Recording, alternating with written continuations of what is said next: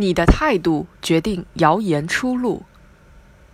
上海收治埃博拉病毒携带者，出疆人员要办无违法犯罪证明。北京通州出现地震云，类似内容或是捕风捉影，或是来源不明，或是有违常识，然而却总能在微信群、朋友圈中广为流传，这值得我们深思。很多谣言都是植根于人性的弱点。有网友曾总结科学类谣言流布的要素，内容与日常生活息息相关，把真常识和假信息一锅烩。标题中还要带上警惕、一定要看、转给你的家人等等刺激的语汇。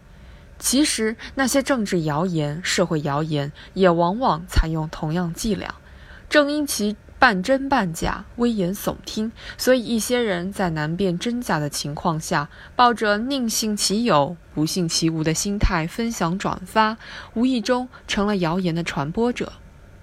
这些谣言的编造者，或为博取点击量，或为插入软广告，甚至就是为了扰乱社会秩序，都有着强力的利益驱动，往往无所不用其极。近日，国信办发布的微信十条就是要清理打击这类谣言。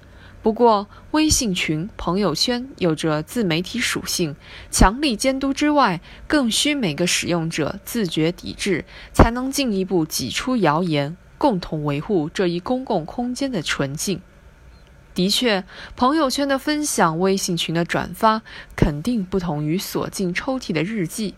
试想，在微信群转发一条，可能有十几上百人看到；在朋友圈分享一例，可能引起成千上百人注意。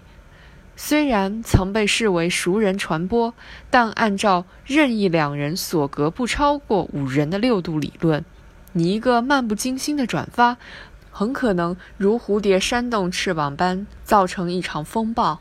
当你手上有了个小喇叭，说什么？转什么就已经不再是一个个人兴趣爱好的问题了。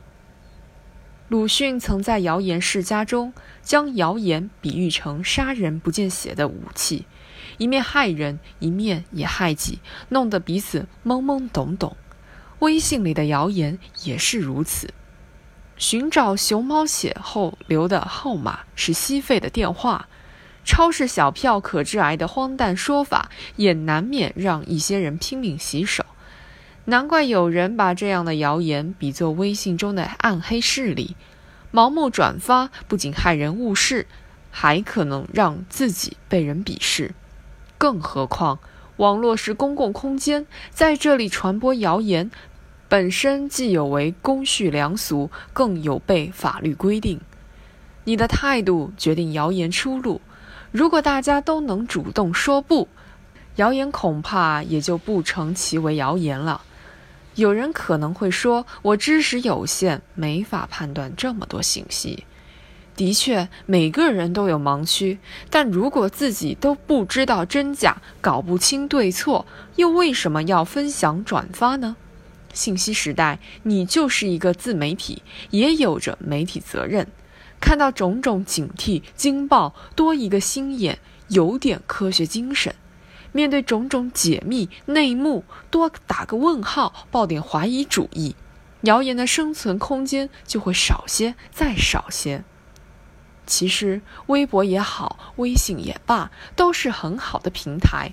当年，微博上草根出身的免费午餐计划被国家接棒。近日，微信上传递着鲁店抗震救灾的满满正能量，唯其如此，更当珍惜，不能让这个我们共有的平台丛生谣言的杂草。如果因为随意转发分享一些似是而非、无中生有的信息，让微信成为了微信，那实在是自己关上了一扇更广阔世界的大门。新媒体时代。每个人都能漾起舆论水面上的一圈涟漪，大家一起努力，找到同频的波段、共鸣的焦点，才能挤压掉杂音、噪音，让好声音成为最强音，传得更久、更广。